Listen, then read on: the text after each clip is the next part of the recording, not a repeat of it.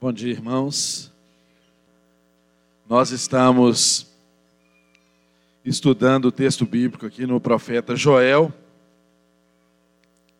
Então eu convido você a abrir a sua Bíblia no livro de Joel. Deixa aberto aí no capítulo de número 2. Nós vamos finalizar o capítulo 2 e tratar do capítulo 3 aqui do profeta Joel. Joel, capítulo está um pouquinho antes de Amós. Nós vamos ver aí o capítulo 2, a parte final, a partir do verso de número 28, e também o capítulo de número 3. Amém? Vamos fazer a leitura então? Joel 2, 28. E há de ser que depois derramarei o meu espírito sobre toda a carne, e vossos filhos e vossas filhas profetizarão, e vossos velhos terão sonhos, vossos jovens, jovens terão visões. E também sobre os servos e sobre as servas, naqueles dias derramarei o meu espírito e mostrarei prodígios no céu e na terra, sangue e fogo e colunas de fumaça. O sol se converterá em trevas e a lua em sangue, antes que venha o grande e terrível dia do Senhor. E há de ser que todo aquele que invocar o nome do Senhor será salvo, porque no Monte Sião e em Jerusalém haverá livramento, assim como o Senhor tem dito, e no restante que o Senhor e, no, e nos restantes que o Senhor clamar. Capítulo 3, verso 1. Portanto, eis que naqueles dias e naquele tempo, em que removerei o cativeiro de Judá e de Jerusalém, congregarei todas as nações e as farei descer ao vale de Josafá e ali com elas entrarei em juízo por causa do meu povo e da minha herança, Israel, a quem eles espalharam entre as nações, repartindo a minha terra, e lançaram a sorte sobre o meu povo, e deram um menino por uma meretriz, e venderam uma menina por um vinho para beberem. Verso 4: E também que tendes vós comigo Tiro e Sidom, e todos os os termos da Fenícia, é tal pago o pago que vos que vós me dais? Pois se me pagais assim, bem depressa farei cair a vossa paga sobre a vossa cabeça, visto como levastes a minha prata e o meu ouro e as minhas coisas desejáveis e formosas, metestes nos vossos templos e vendestes os filhos de Judá e os filhos de Jerusalém aos filhos dos gregos para os apartar para longe de seus termos, eis que eu moverei do lugar para onde os vendestes, e farei cair a vossa paga sobre a vossa própria cabeça, e venderei vossos filhos e vossas filhas pela mão dos filhos de Judá, que a venderão aos de, aos de Seba e a uma nação remota, porque o Senhor o disse: Proclamai isto entre as nações, santificai uma guerra, suscitai os valentes e cheguem-se, subam todos homens de guerra, forjai espadas das vossas enxadas e lanças das vossas foices. Diga o fraco: Eu sou forte. Ajuntai-vos e vinde, todos os povos em redor, e congregai-vos Ó Senhor, faze descer ali os teus fortes. Movam-se as nações e subam ao vale de Josafá, porque ali me assentarei para julgar todas as nações em redor. Lançai a foice, a foice, porque já está madura a seara. Vinde, descei, porque o lagar está cheio. Os vasos dos lagares transbordam porque a sua malícia é grande. Multidões, multidões no vale da decisão, porque o dia do Senhor está perto no vale da decisão. Verso 15: O sol e a lua se enegrecerão, e as estrelas retirarão o seu resplendor. E o Senhor bramará de Sião e dará a sua voz de Jerusalém, e os céus e a terra tremerão. Mas o Senhor será o refúgio do seu povo e a fortaleza dos filhos de Israel. E vós sabereis que eu sou o Senhor, o vosso Deus, que habito em Sião, o monte da minha santidade, e Jerusalém será santidade. Estranhos não passarão mais por ela. E há de ser que naquele dia os montes destilarão mosto, e dos outeiros manará leite, e todos os rios de Judá estarão cheios de água, e sairá uma fonte da casa do Senhor, e regará o vale de Sitim. O Egito se tornará uma assolação, e Edom fará um deserto de solidão, por causa da violência que fizeram os filhos de Judá, em cuja terra derramaram sangue inocente. Mas Judá será habitada para sempre, e Jerusalém, de geração em geração. E purificarei o sangue dos que eu não tinha purificado, porque o Senhor habitará em Sião. Deus, mais uma vez, nós clamamos a Ti, Senhor. Tenha misericórdia de nós. Tenha misericórdia de nós. Nos dê porção dobrada do Teu Espírito aqui nessa manhã, Deus.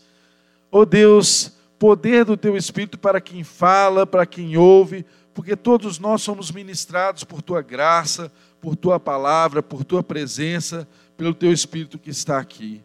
Nos ajude, Senhor, nessa manhã. Nos ensine, Senhor. Plante as palavras certas, ó Deus. Alcance os lugares mais escondidos dos nossos corações. Traga revelação, ó Deus, a esse texto que nós acabamos de ler. Traga vida, Deus. Faça isso se materializar em nossas vidas. Faça isso ser uma realidade na nossa realidade, Deus.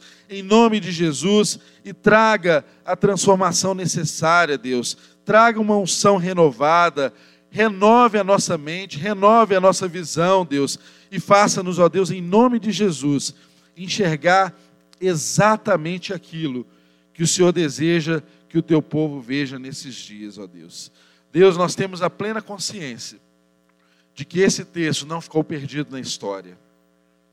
Nós temos a plena convicção de que essa palavra é palavra para as nossas vidas nos dias de hoje nós temos a plena convicção, convicção de que o Senhor não estava falando aqui apenas para o povo de Israel, de Judá, mas o Senhor estava determinando a sua palavra que alcançaria os confins da terra. E aqui estamos nós, Deus, querendo e sedentos, ó Deus, por aprender de ti, aprendermos a andar conforme o Senhor deseja e temos a consciência do seu juízo, o que isso representa para nós porque nós queremos ser o teu povo, Deus, inteiramente. Dá-nos nessa manhã, ó Deus, essa inteireza, essa integridade, Deus, de andar na tua presença, com a consciência de que o Senhor é um Deus bom, que o Senhor é um Deus compassivo, de que o Senhor é um Deus misericordioso, de que o Senhor é um Deus que restaura todas as coisas, de que o Senhor é um Deus que nos leva e nos conduz ao arrependimento, porque o Senhor não deseja que nós pereçamos. E nessa consciência, Deus, nós oramos, pedindo a Ti que traga desse texto, ó Deus, revelação para as nossas vidas. É a nossa oração, Deus, em nome de Jesus. Amém, amém. Aleluia.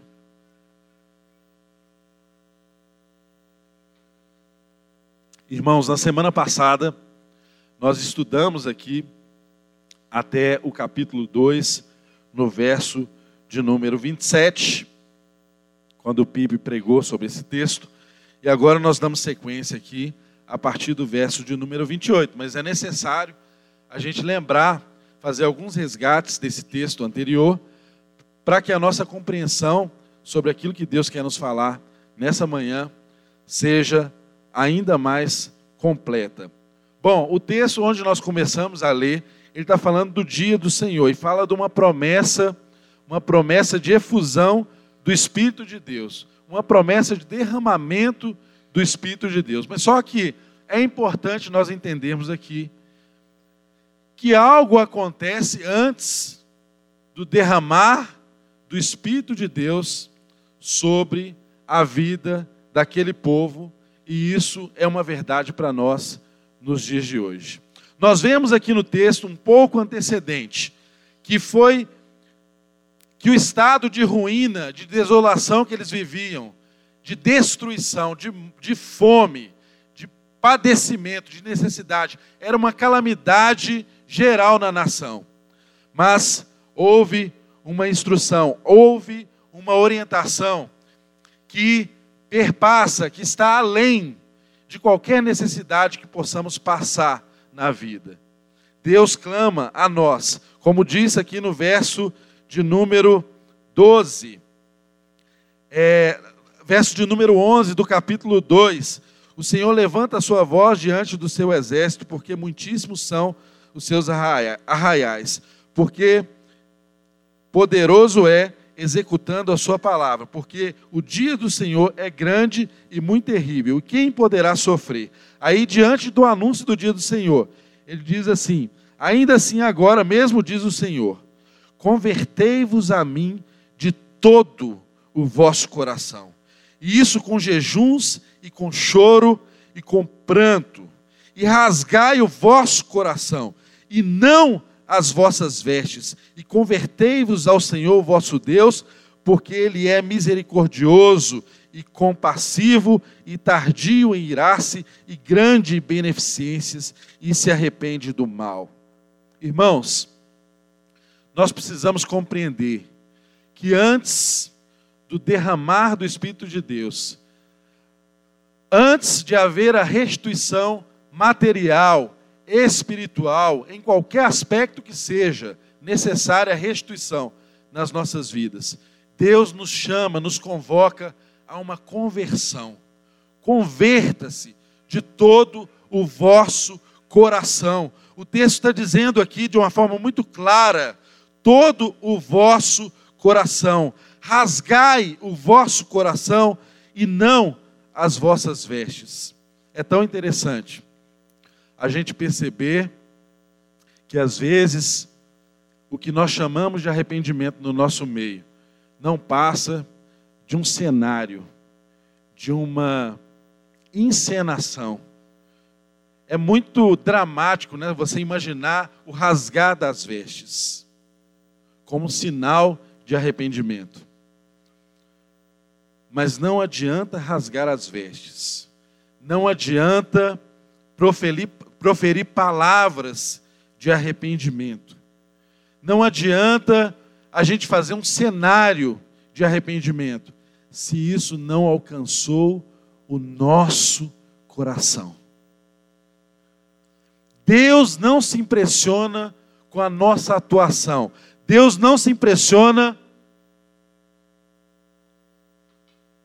com o tom da sua oração. Deus não se, não se impressiona com o seu choro. Deus não se impressiona com a quantidade de vezes que você ora sobre um assunto, porque quando Ele olha para você, Ele não vê a sua performance, Ele vê o seu coração. E nessa manhã, o que o Senhor quer dizer para nós é que antes de haver qualquer restituição nas nossas vidas, Ele deseja que nós sejamos primeiro restituídos de um coração que seja sensível à vontade dEle. Um coração que se rasga na presença dEle. Um coração que coloca diante dEle todas as circunstâncias, todas as mazelas e também todas as necessidades todas as calamidades da vida. Nós gostamos e sabemos orar muito sobre as nossas necessidades. É relativamente até fácil orar quando vem a seca, quando o gafanhoto come toda a plantação, não é? Quando vem uma tragédia na nossa casa. Mas Deus deseja que a gente anteceda isso. Deus deseja que você tenha por hábito rasgar o seu coração na presença dEle. Rasgue o seu coração, queridos. Deus, Deus não tem constrangimento nenhum em ouvir qualquer que seja a sua oração, se ela for verdadeira e se você estiver rasgando o seu coração na presença dEle. Olha, você não precisa de um vocabulário formal, você não precisa de palavras escolhidas a dedo. Deus quer entender que as suas palavras correspondem àquilo que sai do seu coração. Então não tenha dúvida, vá, dobre o seu joelho, coloque diante de Deus tudo aquilo que te aflige. Tudo que você queria descarregar no seu irmão, tudo que você queria xingar, tudo que você queria ofender as outras pessoas, vá diante de Deus, dobre seu joelho e fale isso com Ele. Confesse o seu pecado, confesse a sua maldade, confesse os seus atos, fale, Deus, se o Senhor não entrar na minha vida, se o Senhor não transformar esse coração podre e imundo, eu vou fazer o que é mal. Se o Senhor não transformar o meu coração, eu vou ofender o meu irmão. Se o Senhor não transformar o meu coração, eu vou adulterar, eu vou trair a minha esposa, eu vou trair o meu marido. E por que que muitas vezes nós fazemos o que é mal? Porque nós não antecedemos as consequências ou ao corpo que a concepção do pecado se dá na nossa mente. E nós não abortamos isso levando diante de Deus aquilo que nos aflige, aquilo que nos coloca ansiosos, aquilo que é necessidade e aquilo que vai no nosso coração. Irmãos, é preciso lembrar que às vezes a nossa concepção de pecado é incompleta. E isso não nos leva ao verdadeiramente, ao verdadeiro arrependimento. Às vezes, a nossa concepção de pecado é apenas de uma transgressão de um ato. Olhamos para pecado apenas como alguém que transgride a lei. Como que, como que para Moisés, né? A transgressão da lei era um pecado. Só que nós vemos que Jesus, ele estendeu essa concepção de pecado. Jesus nos diz que pecado não é simplesmente aquilo que eu faço ou aquilo que eu deixo de fazer. Pecado é aquilo que me vai no coração.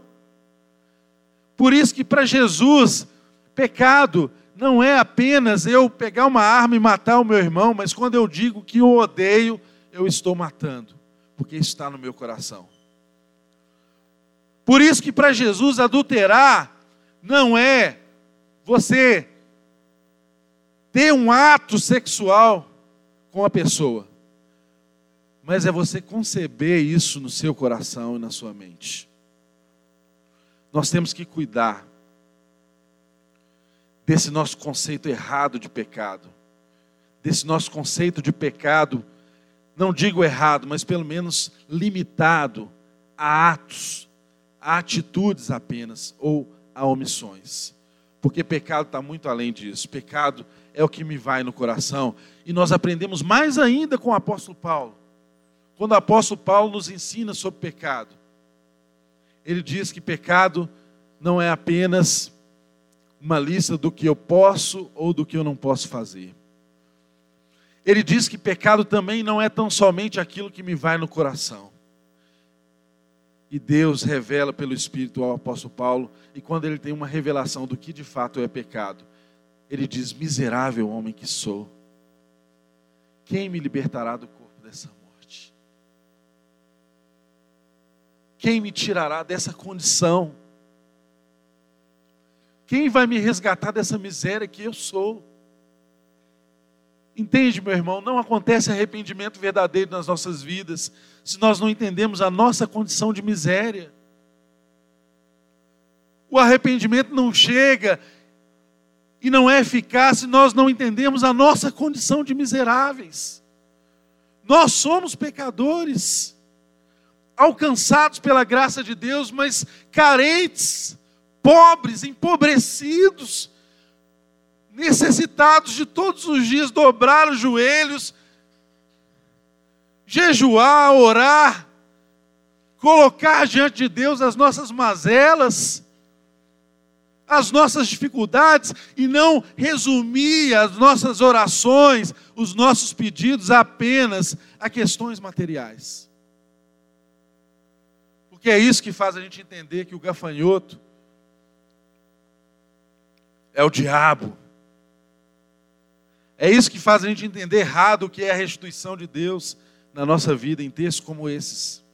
É isso que faz a gente até mesmo orar a Deus calcada em uma doutrina, em uma teologia que visa a prosperidade tão somente. Isso é errado, queridos. A concepção que Deus está nos levando aqui é de que nós precisamos entender que a nossa condição é uma condição pecaminosa e nós precisamos o tempo inteiro nos arrepender, não daquilo que nós fazemos simplesmente, mas daquilo que nós somos. E há uma diferença muito grande nisso. Você se arrepender de atos que você pratica e você se arrepender daquilo que você é. Entenda a sua miséria, ó Israel. Entenda a sua miséria, povo de Deus. Porque quando nós nos enxergamos sob os olhos de Deus, sob a ótica de Deus, e vemos o quão miseráveis somos, nós começamos a conseguir até a entender a miséria dos outros que estão ao nosso redor.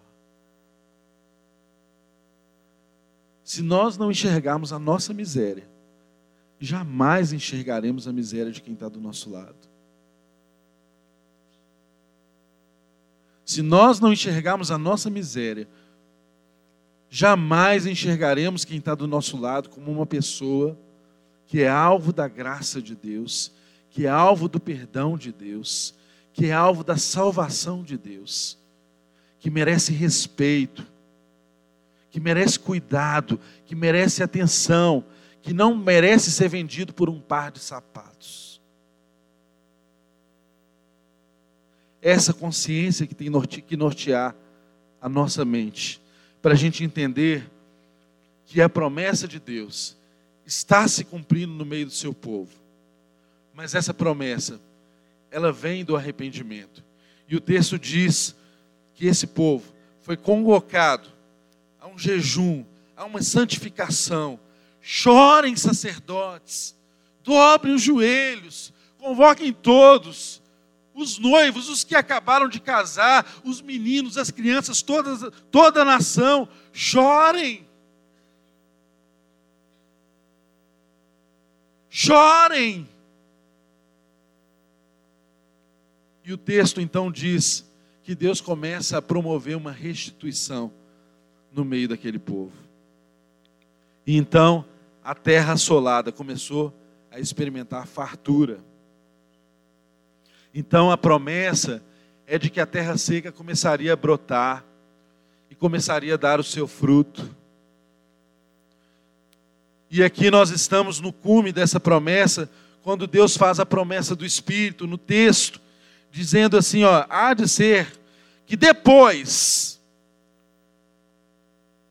depois, derramarei o meu Espírito sobre toda a carne, e vossos filhos e vossas filhas profetizarão, e os vossos velhos terão sonhos, e os vossos jovens terão visões. E também sobre os servos e sobre as servas, naqueles dias derramarei o meu espírito. Esse texto profético faz referência a um derramar do Espírito de Deus. E ele começa com uma expressão que há de ser que depois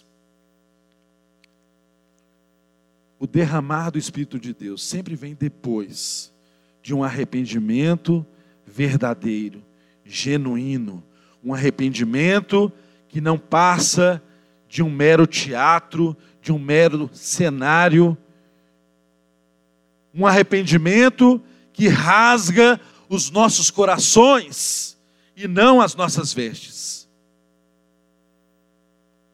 esse arrependimento produz esse derramar do Espírito de Deus.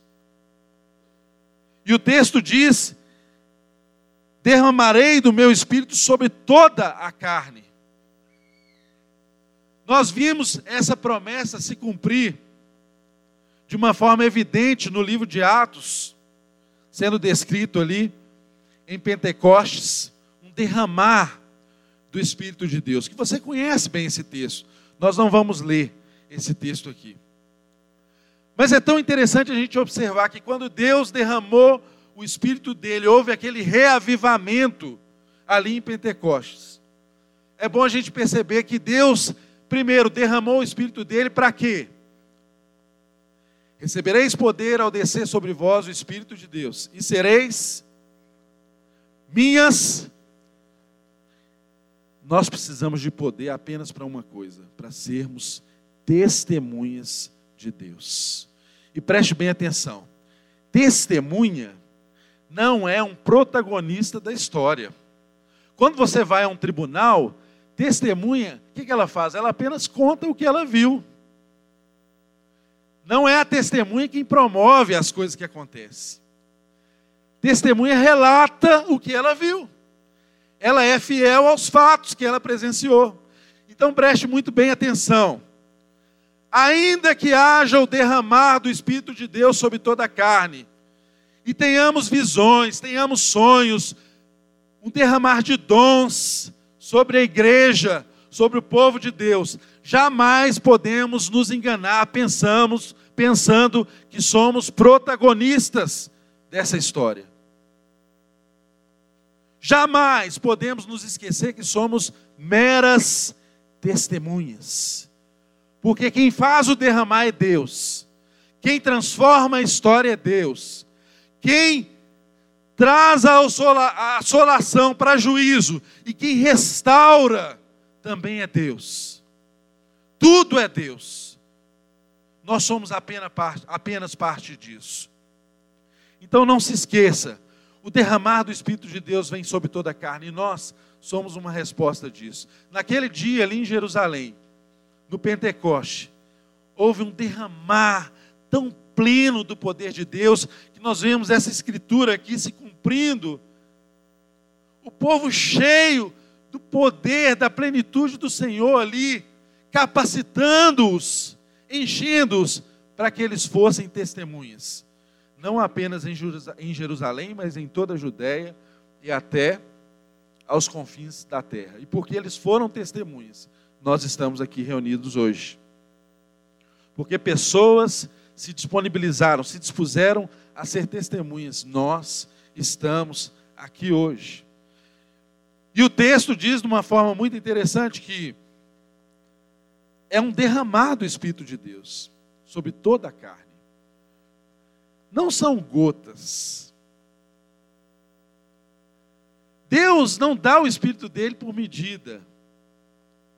É um derramar. É algo transbordante é algo que extrapola, é algo que sobeja, é um derramar do Espírito de Deus sobre toda a carne. Os vossos filhos e as vossas filhas profetizarão, os velhos terão sonhos. Gente, velho sonhar tem que ser coisa do Espírito de Deus mesmo, não é verdade? Qual que é a ordem natural das coisas? As pessoas velhas na ordem natural das coisas, elas não estão sonhando mais.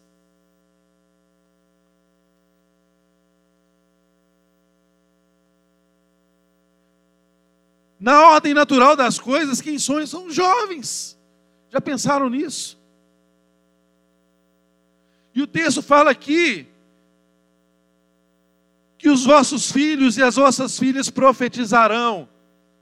Primeiro, não tem distinção de sexo. O derramar é sobre homens, sobre mulheres, sobre filhos e filhas. Não tem essa de que Deus reservou a unção dele apenas para homens. As mulheres são incluídas aqui. Com autoridade e com poder para profetizar. Em nome do Senhor. E o profetizar está aqui também, dentro do profetizar, o ensino da palavra, o ensino profético da palavra, a instrução da palavra.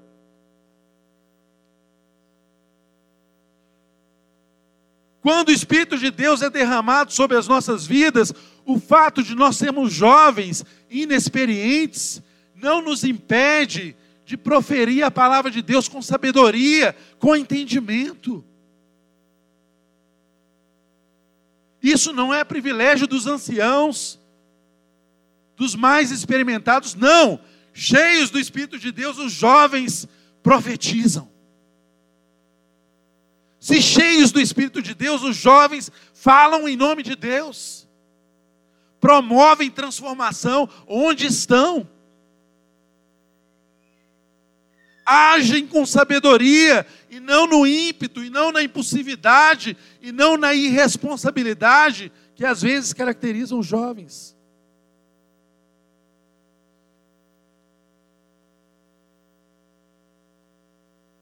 E o texto diz e também Sobre os servos e sobre as servas naqueles dias derramarei o meu espírito. Que bênção! O derramar do Espírito de Deus alcança servos e servas. O derramar do Espírito de Deus não está condicionado ou limitado a uma elite, aos senhores, àqueles que são instituídos a dizer em nome de Deus. Não, servos e servas também serão cheios do Espírito de Deus.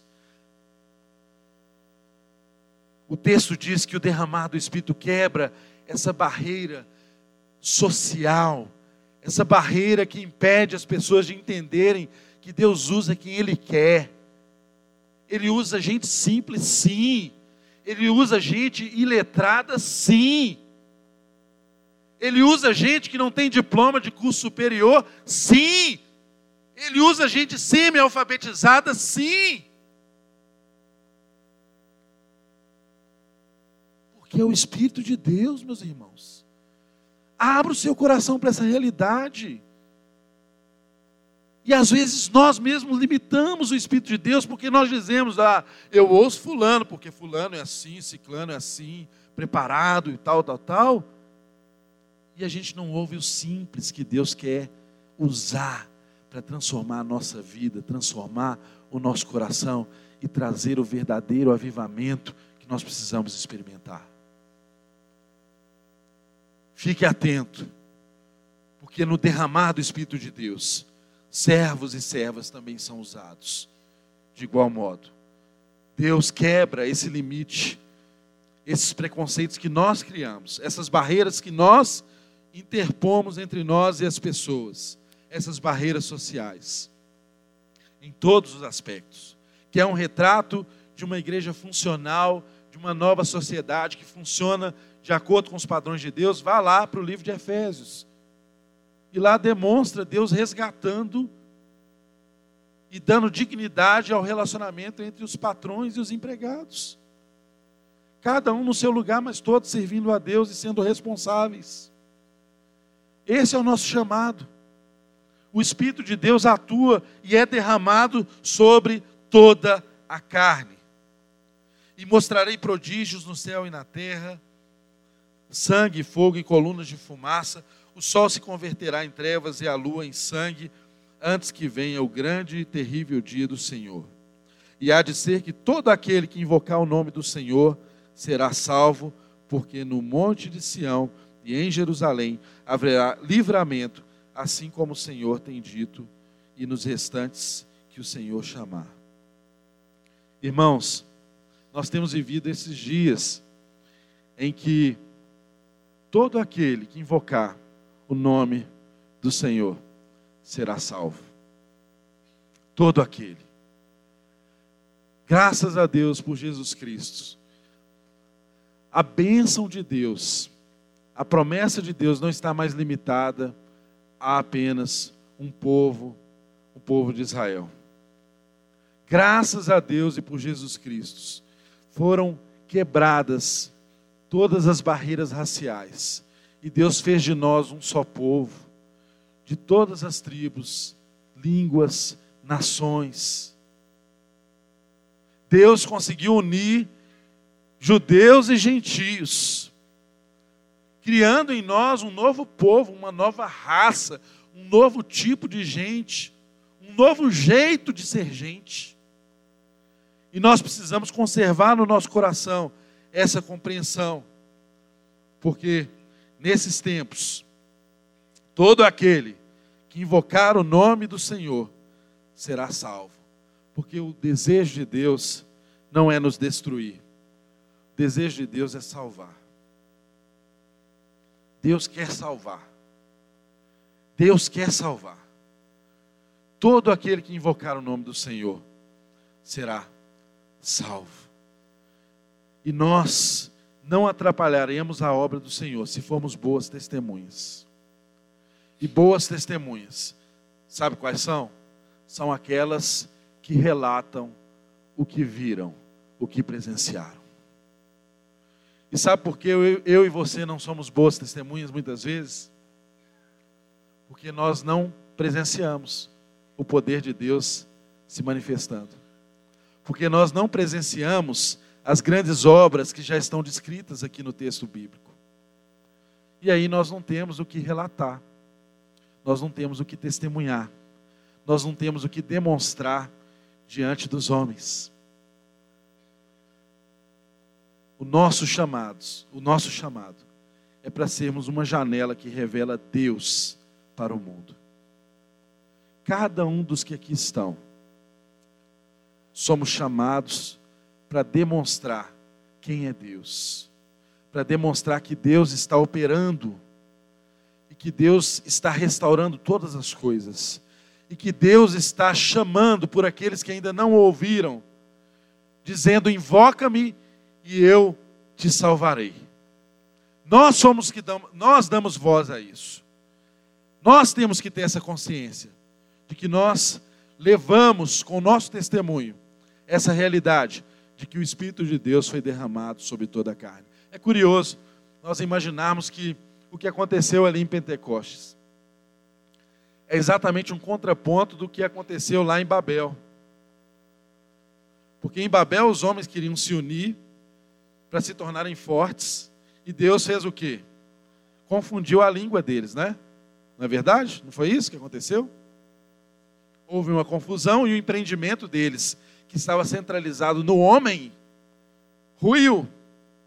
E o que, que Deus faz em Pentecostes? Ele faz de todas as línguas todos conseguirem se entenderem. Irmãos, o nosso desafio continua sendo esse. E eu oro a Deus para que o Espírito de Deus alcance as nossas vidas e faça a tradução das línguas diferentes que a gente fala de modo que eu e você tenhamos um só entendimento, uma só disposição de pensamento, uma só fé, um só Deus, um só desejo, uma só disposição de coração.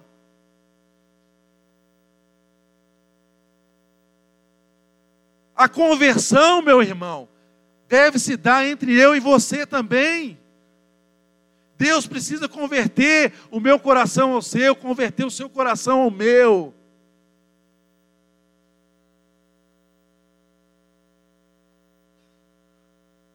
Porque se tivermos, imagina só, se o povo de Deus tiver uma só linguagem,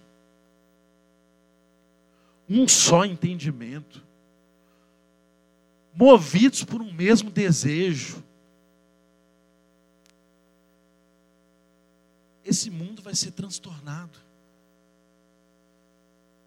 Doze homens em poucos discípulos, marginalizados, perseguidos, em um lugar remoto do mundo, porque se inclinaram e caminharam unânimes na doutrina dos apóstolos, conseguiram fazer, através do Espírito de Deus, com que esse evangelho transformasse o mundo. Imagina o que nós não poderíamos fazer se Deus unir os nossos corações e as nossas mentes. Às vezes o grande desafio é esse não é nem a gente compreender o que Deus está fazendo no mundo, mas é o mundo olhar para nós e ver que o que nós proferimos como palavra de Deus é palavra de Deus na nossa vida. Às vezes a dificuldade maior é do mundo encontrar em nós uma palavrinha simples que se chama coerência. Que todos estão olhando para nós buscando coerência.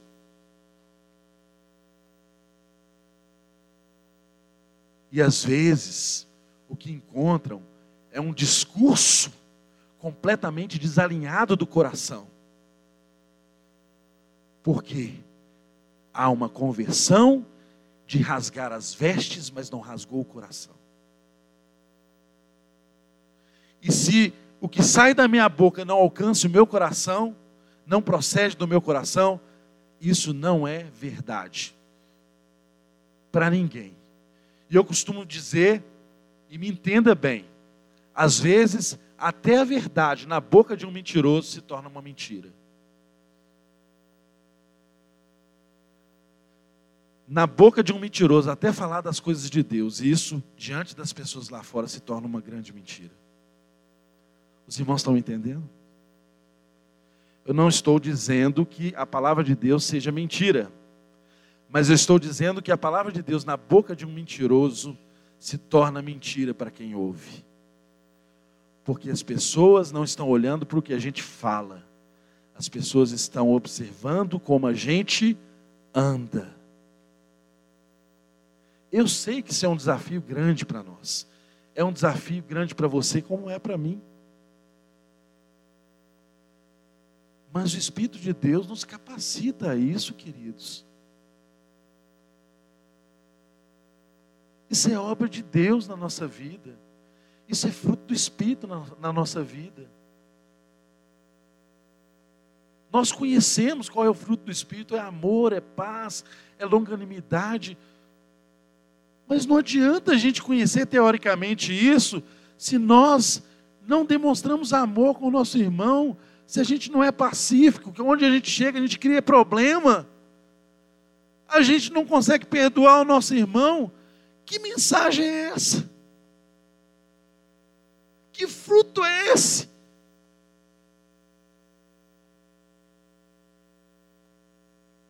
Que proclamação é essa? Que espírito é esse que está atuando na sua vida?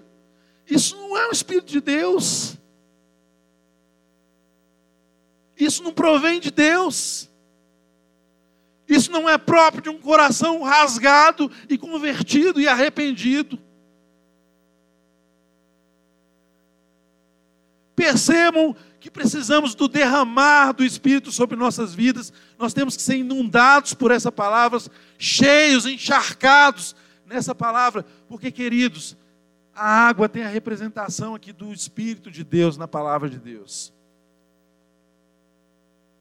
E não adianta não adianta, não adianta você ler muitos livros, você, não adianta você conhecer tudo sobre teologia, não adianta você conhecer todas as correntes de pensamentos, não adianta, não adianta se isso não for encharcado pelo Espírito de Deus.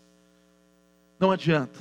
Se o Espírito de Deus não nos tomar, queridos, se o Espírito de Deus não encher os nossos corações, a nossa vida, e não transbordar em nós, Qualquer instrumento não passa de instrumento. Qualquer aparato não tem o poder. Queridos, essa banda linda que estava tocando aqui enquanto a gente louvava, uma palavra, os equipamentos, esse ambiente preparado para receber você, nada disso tem o poder de converter as pessoas ao Evangelho. Isso é estrutura. O que converte alguém é a atuação do Espírito de Deus, porque a palavra de Deus diz que o Espírito de Deus é quem convence o homem do pecado, da justiça e do juízo. Se nós não formos cheios por essa realidade, se nós não estivermos encharcados do Espírito de Deus, as pessoas não vão se converter, não serão convertidas. Até porque, penso eu, ninguém tem a capacidade de se converter. todos nós fomos convertidos. Nós sofremos uma ação do Espírito de Deus que mudou a nossa trajetória, que mudou a nossa história, mudou o nosso caminho. Oh, meus irmãos, eu tenho certeza, nós temos aqui no, no nosso meio muitas pessoas que talvez você não conheça, mas que um dia talvez mataram, que um dia roubaram. Nós podemos ter aqui no nosso meio pessoas que um dia conseguiram ficar décadas de mal, com raiva, com ódio mortal de um irmão de sangue, de um pai, de uma mãe. Nós somos gente, só que nós somos gente de uma nova espécie. Onde o Espírito de Deus está, tem que haver perdão. Não há como você falar que tem o Espírito de Deus se você não perdoa o seu irmão, você não conversa com o seu irmão na sua casa, você tem ódio mortal do que o seu pai fez com você.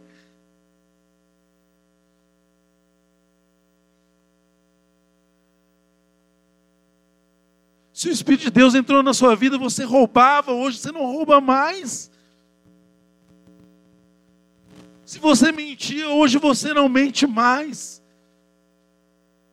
É só o Espírito de Deus que pode fazer isso em nós. O resto é performance. O resto é estrutura vazia de significado.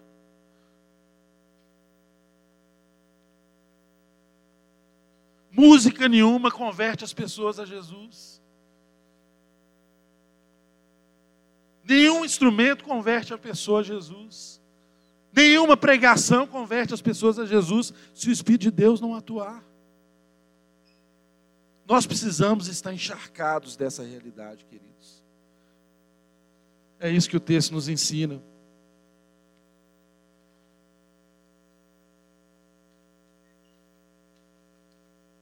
E aqui no capítulo 3,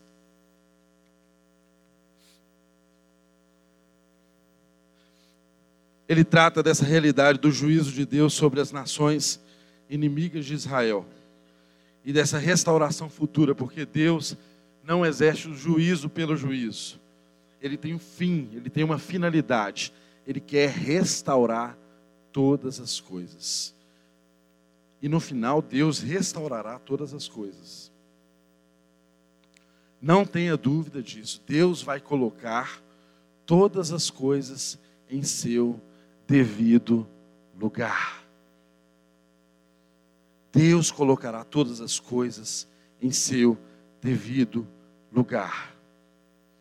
E aqui o texto traz, no capítulo 3, do verso 1 ao 8, um cenário aqui de uma corte, de Deus se apresentando como um juiz. Ele diz aqui: Eis que naqueles dias e naquele tempo, em que removerei do cativeiro Judá e de Jerusalém, congregarei todas as nações e as farei descer ao vale de Josafá.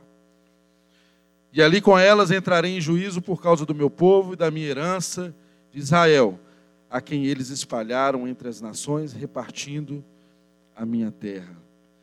E lançaram a sorte sobre o meu povo, e deram um menino por uma meretriz, e venderam uma menina por um vinho para beberem.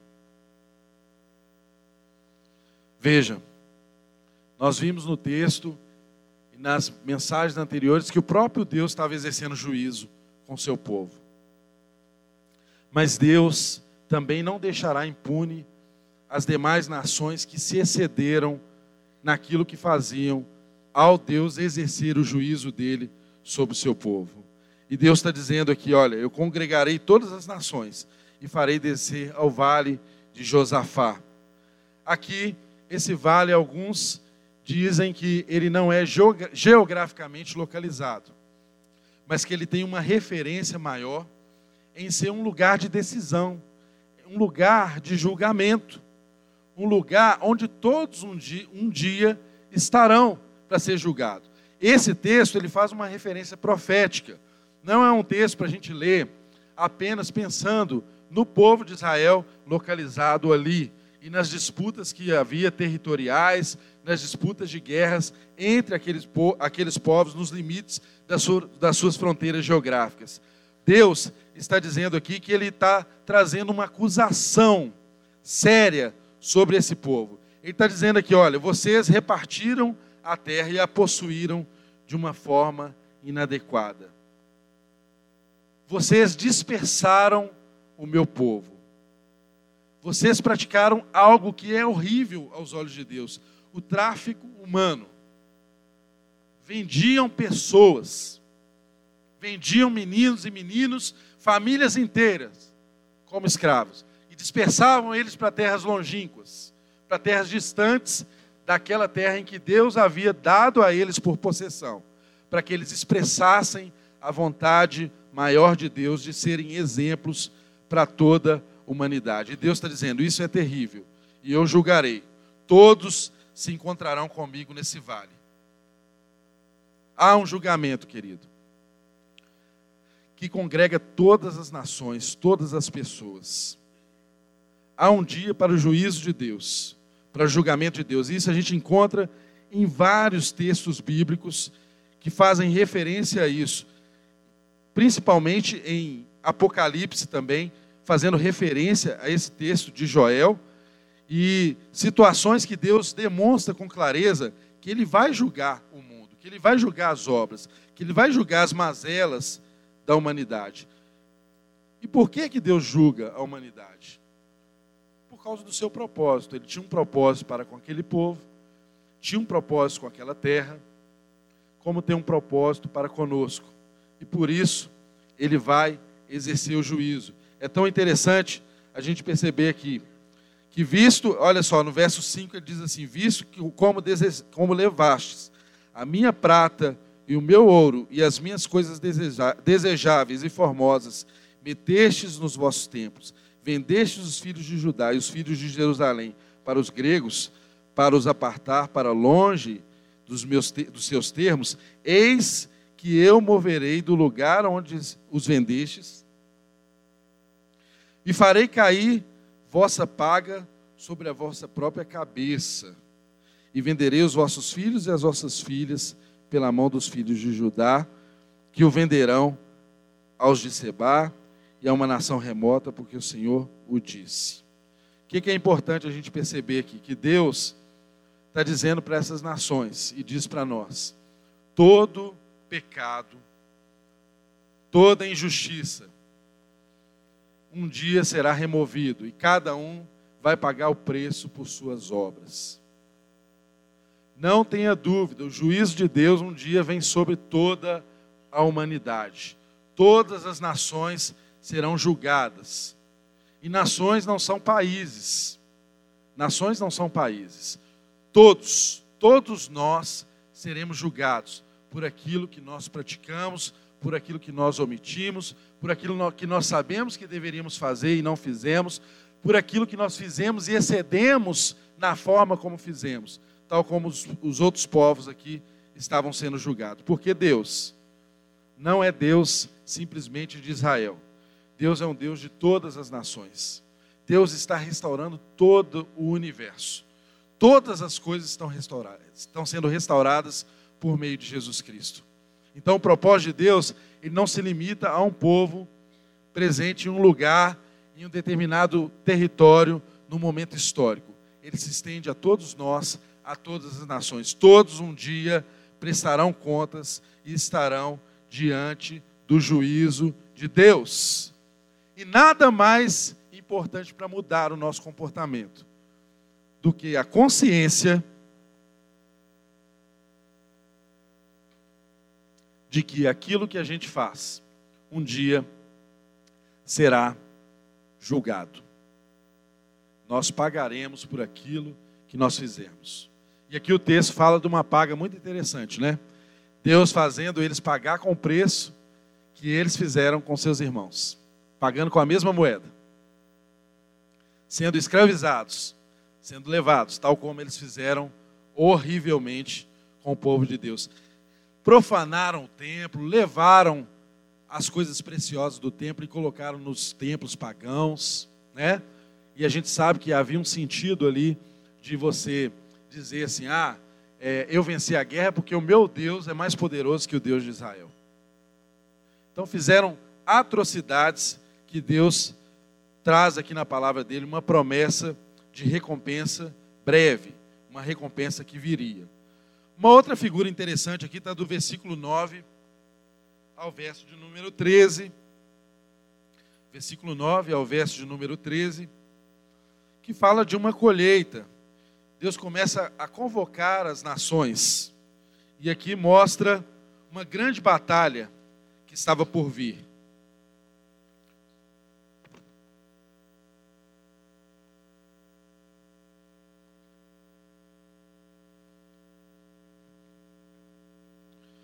Versículo 9 ao versículo 13, de número 13. Está escrito aí: Proclamai isso entre as nações, santificai uma guerra, suscitai os valentes, cheguem-se, subam todos os homens de guerra. Forjai espadas das vossas enxadas e lanças das vossas foices. Diga o fraco, eu sou forte. Ajuntai-vos, vinde todos os povos em redor e congregai-vos. O Senhor faz descer ali os teus fortes. Movam-se as nações e subam ao vale de Josafá, porque ali me assentarei para julgar todas as nações. Verso 13: Lançai a foice, porque já está madura a seara, vinde, descei, porque o lagar está cheio, os vasos dos lagares transbordaram, porquanto a sua malícia, malícia é grande. Deus começa aqui então a convocar as nações para um juízo, para um julgamento. Desçam todos, todos, ninguém vai escapar desse julgamento. É uma grande batalha, uma batalha final, em que o próprio Deus está convocando essa guerra. As nações se ajuntam diante de Deus. E ele diz aqui no final, quero chamar a atenção do versículo 13: lançai a foice, a foice porque está madura a seara. Essa expressão, gente, de estar madura a seara, a colheita está madura, venham, pisem com força as uvas, pois o lagar está cheio, os tonéis transbordam. É uma expressão que demonstra o limite da iniquidade, da maldade e do pecado humano diante dos olhos de Deus. Sabe por quê? É muito importante a gente pensar nisso. Porque nem sempre, meu irmão, nós recebemos a paga do pecado que a gente comete no momento que a gente está pecando. Não acontece isso. E às vezes isso nos leva à ilusão de que o pecado é impune, ou que Deus não está vendo, que Deus não está considerando, que a gente não vai pagar por aquilo. Nem sempre o adúltero é pego em adultério e, e sofre as consequências daquele adultério no momento em que ele pratica o adultério. Nem sempre o que sonega é pego no momento em que está sonegando. É possível alguém matar o seu irmão e ninguém vê. Tem muitos homicídios aí que não são esclarecidos. É possível toda sorte de pecado que aparentemente aos olhos dos homens você conseguiu camuflar. É verdade que tem a expressão de que não existe crime perfeito, né? E eu posso dizer que não existe mesmo, porque aos olhos de Deus, Deus percebe qualquer situação criminosa. E ainda digo um pouco mais, né? Porque na nossa lei, a gente pune os crimes que foram efetivamente executados. Quem já estudou aqui direito penal sabe que não é punível a fase de cogitação. Enquanto você planeja matar alguém, você não está cometendo crime diante dos homens, não é? Você está só planejando, cogitando. Se você exercer algum ato de execução, aí aquilo pode ser minimamente uma tentativa. Eu não entendo muito direito penal, não, mas quem está aqui pode me ajudar, não é isso, gente? É, é isso mesmo, né? Então, olha só. Os homens não punem uma fase que eles não conhecem, que é a fase da cogitação, mas Deus conhece as intenções do nosso coração. Deus sabe quando no nosso coração nós matamos o nosso irmão. Deus sabe as sepulturas que há aí no seu coração. Deus conhece o que está a sete palmos enterrado no seu coração. Deus conhece. Só o Espírito de Deus pode promover um arrependimento que vai desenterrar essas coisas, nos perdoar e nos tirar esse peso. E nos mostrar o que é viver livremente, sem essas amarras do pecado. Porque às vezes nós temos a falsa ilusão de que o pecado que não está sendo punido no momento em que está sendo praticado, que ele está sendo esquecido. Não. Está anotado, viu? Está na conta. Um dia Deus exercerá o seu juízo. E nós responderemos por tudo, por tudo que fizemos. Tudo, tudo, tudo. E o texto diz claramente: porquanto a sua maldade é grande, deu e entornou o caldo, deu a conta o lagar está cheio, posso amassar a uva. O campo está pronto, eu posso colher esse fruto da maldade. Deu a conta para Deus. Um dia isso vai acontecer. E aí aquilo que a gente imaginava que não tinha consequência, terá terríveis consequências para todos nós. Nós temos que ter a consciência do juízo de Deus porque quem não tem consciência do juízo, anda de qualquer maneira, anda de qualquer jeito. Quem não tem consequência do juízo, banaliza a graça, banaliza a salvação. Anda irresponsavelmente, achando que Deus é complacente com o pecado. Não, querida, Deus é compassivo. Ele não é complacente. Ele perdoa, ele é misericordioso, ele dá uma segunda chance, mas ele não coaduna com o pecado. E às vezes essas práticas reiteradas tomam conta da nossa vida, do nosso coração, e ficam escamoteadas, escondidas em nós.